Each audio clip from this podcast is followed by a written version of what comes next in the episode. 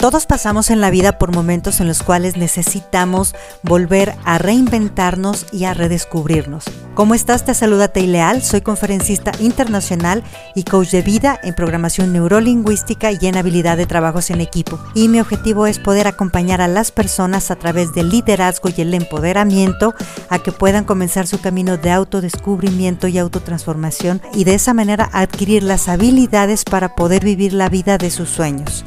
Te invito a que te sumerjas en este grandioso camino en el cual vas a descubrir la mejor versión de ti mismo.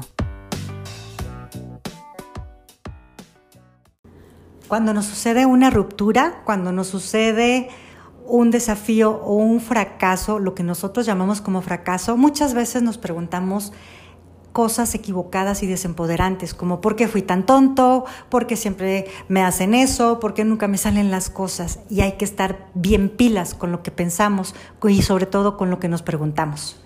¿De qué te sirve hacerte preguntas que solamente te llevan a sentirte incapaz, que te llevan a sentirte sin recursos, que te llevan a sentir que estás equivocado, que naciste fallado? Vamos a hacernos las preguntas correctas ante una situación que no salió como queríamos, ante algún trato de alguna persona que pensamos que no era correcto o consideramos que fue injusto, mejor preguntemos, ok, si la persona tuviera el 97% de responsabilidad y yo el 3%, dentro de ese 3%, ¿en qué momento o de qué manera empecé yo a delegarle el poder a la persona de hacer conmigo lo que quisiera?